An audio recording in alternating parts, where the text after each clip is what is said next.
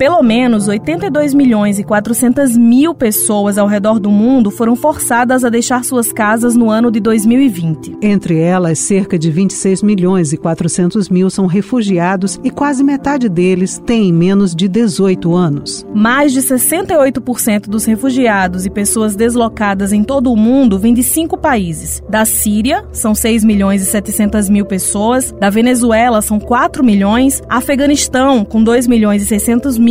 Sudão do Sul, com 2 milhões e 200 mil. E Myanmar, com 1 milhão e 100 mil pessoas. Desses, apenas a Venezuela está localizada no Ocidente. Esses levantamentos fazem parte do relatório anual da Agência da ONU para Refugiados Tendências Globais 2020. No Brasil, em 2020, 75,5% das solicitações apreciadas pelo Comitê Nacional para os Refugiados, CONARE, foram registradas nas unidades da federação que compõem a região norte do país. O estado de Roraima concentrou o maior volume de solicitações de refúgio apreciadas pelo CONARE, com 60%, seguida pelo Amazonas, com 10% e São Paulo, com 9%. Olá, eu sou Ivina Souto. Eu sou Beth Menezes e você está ouvindo Redação Tabajara, seu podcast que vai muito além da notícia.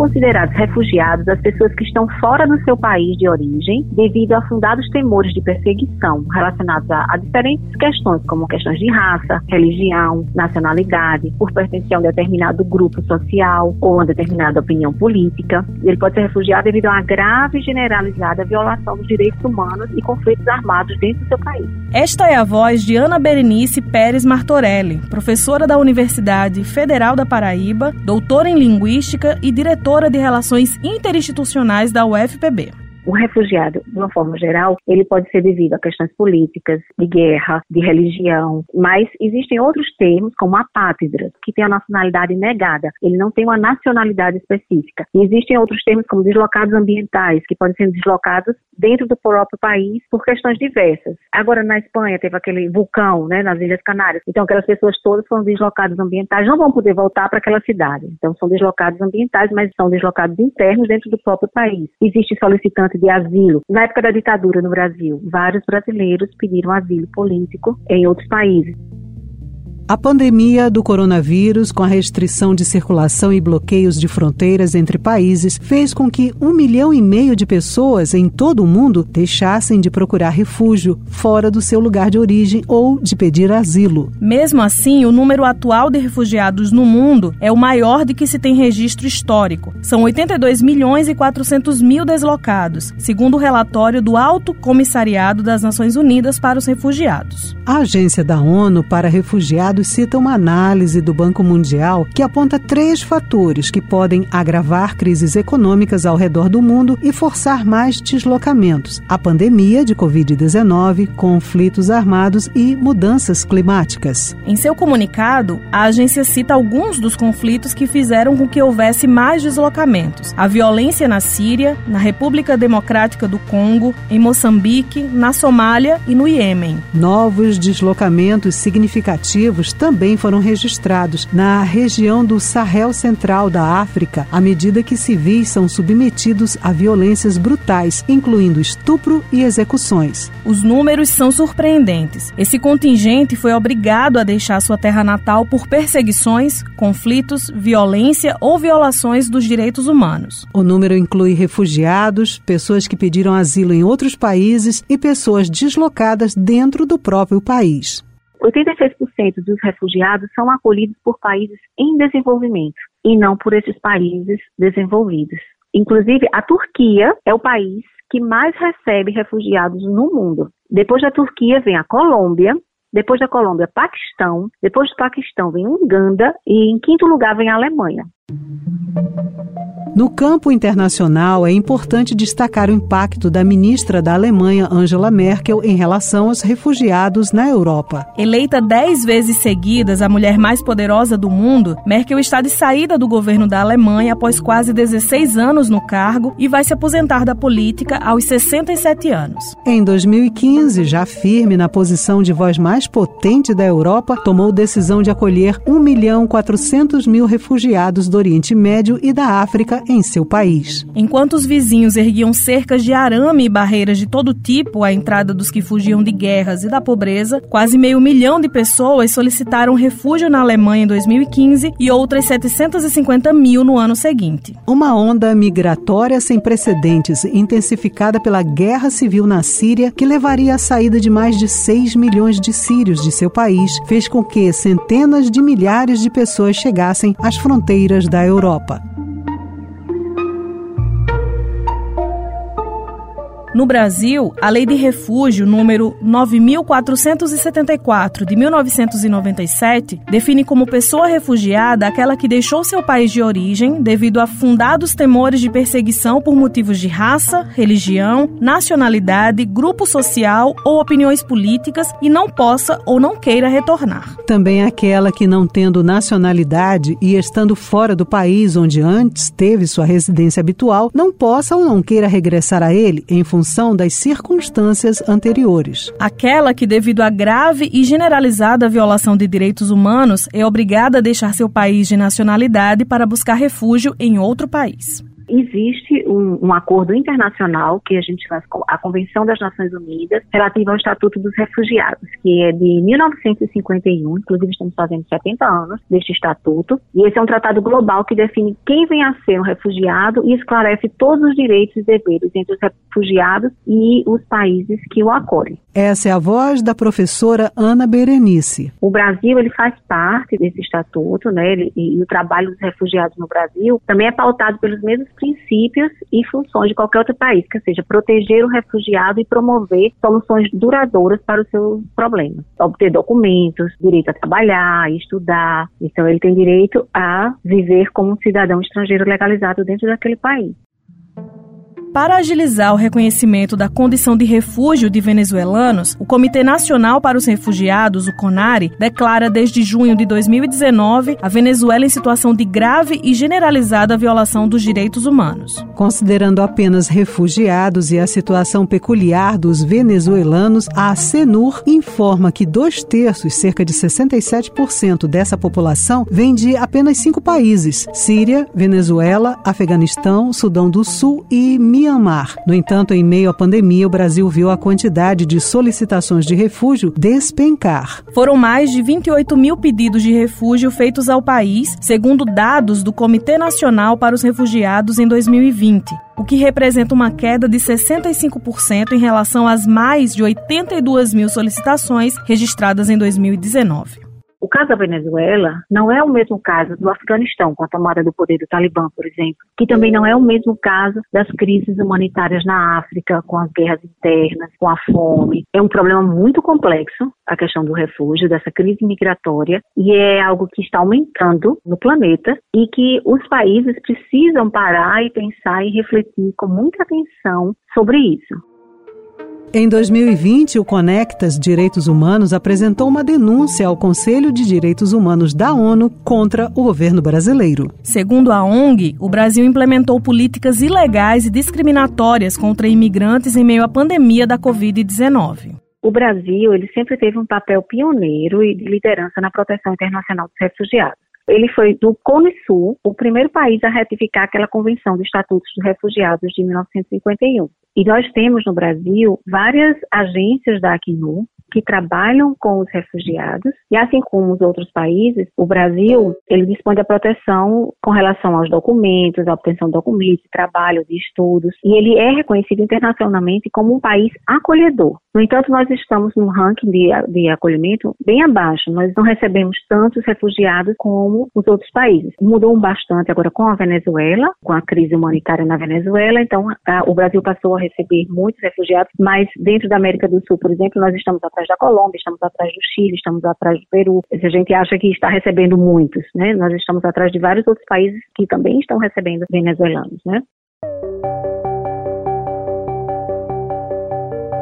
Estima-se que cerca de 20 mil venezuelanos tenham cruzado clandestinamente a fronteira com o Brasil desde março de 2020. Antes da pandemia, o fluxo diário na fronteira chegava a ser de cerca de 300 pessoas por dia. O Ministério da Cidadania realizou a Operação Acolhida, iniciativa que envolve uma rede de organizações mobilizada pela Acenur. Através dela, mais de 50 mil venezuelanos que chegaram em Roraima já conseguiram se instalar em diferentes cidades do país. A iniciativa foi criada em 2018 em resposta ao fluxo migratório que teve início no ano anterior, decorrente da crise econômica e política que se instaurou no país vizinho. No auge desse movimento, cerca de 500 pessoas ingressavam diariamente no Brasil. Desde 2017, o Comitê Nacional para os Refugiados, CONARE, órgão colegiado vinculado ao Ministério da Justiça e Segurança Pública, já concedeu refúgio a 46 mil venezuelanos. O acolhimento dos refugiados depende muito da atuação de entidades especializadas nessa assistência a migrantes e refugiados que se encontram em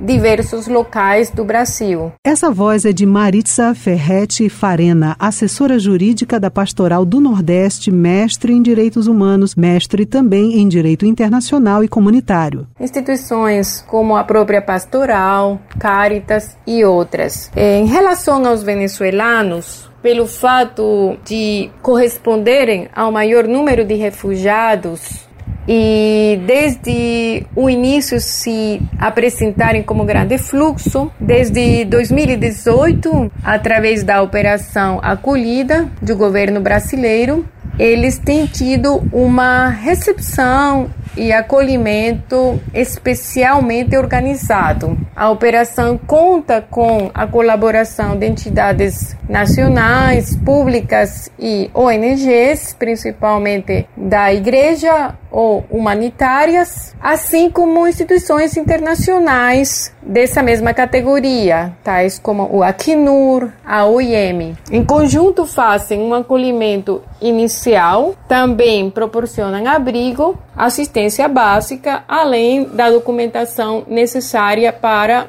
morarem e trabalharem no Brasil.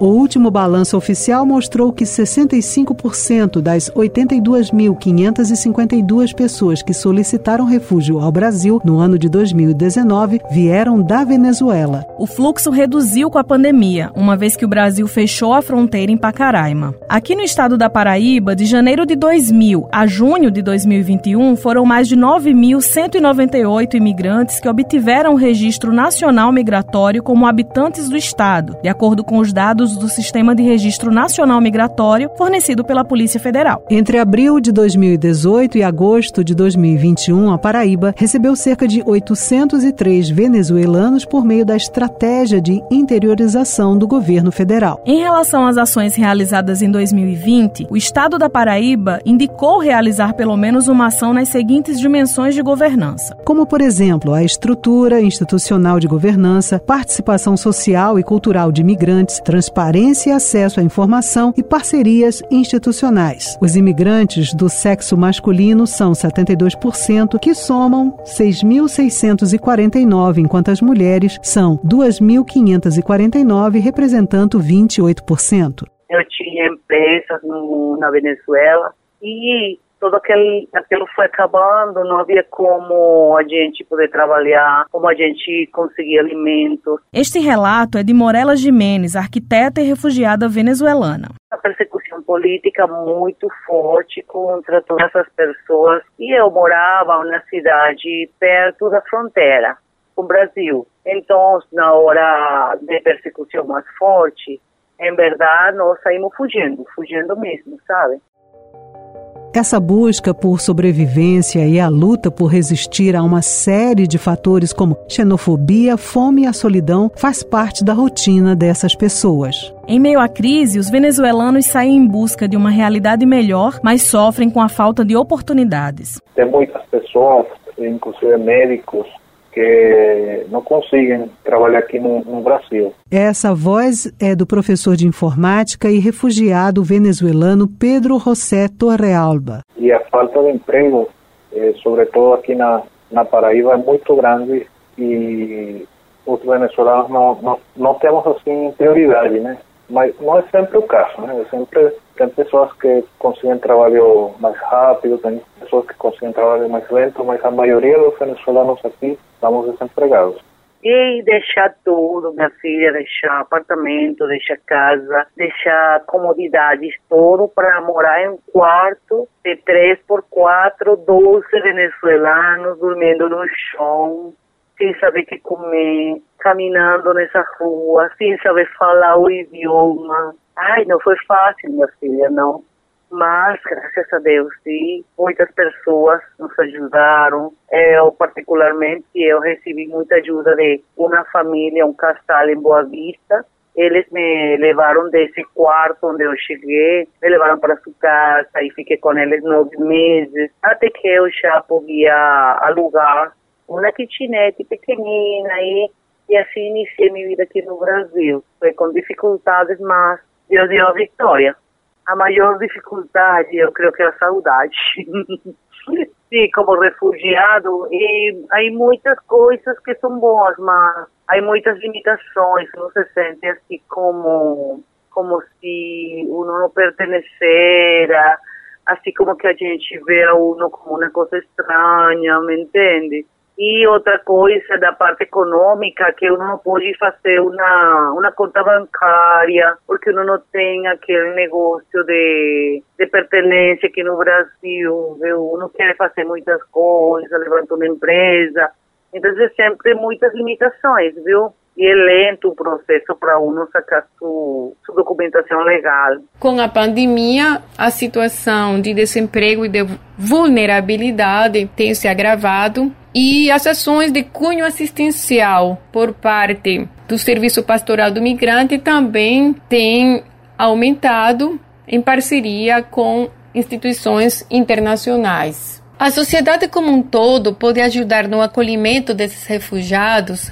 sendo sempre solidária. Os refugiados precisam de solidariedade, acima de tudo. A mídia pode ajudar conscientizando e sensibilizando sobre a sua realidade. O governo local precisa ajudar mais com políticas específicas que atendam à sua condição de vulnerabilidade, estar mais presente, trabalhar em conjunto com estas instituições humanitárias que têm se proposto a ajudar essas pessoas.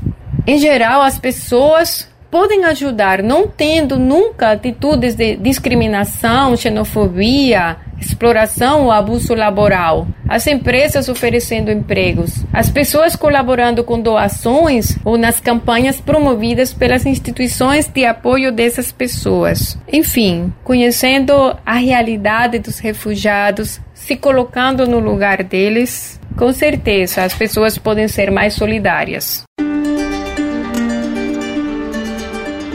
O medo do desconhecido também é um sentimento enraizado entre eles. As dificuldades em estar em um outro local que não é da sua origem também afligem essa parte da população. O futuro e a previsão de volta ainda são indefinidos. Pais, filhos e trabalhadores que saíram de suas origens não porque quiseram, mas sim por sobrevivência. No Brasil, os movimentos xenófobos vêm crescendo gradativamente. Em momentos de crise, há quem culpe os imigrantes pela falta de emprego e de oportunidades, um péssimo hábito que importamos dos Estados Unidos e outros países que chamamos de primeiro mundo. Em cada localidade onde eles chegam, o anseio é de encontrar oportunidades para que tenham uma vida livre e com mais dignidade.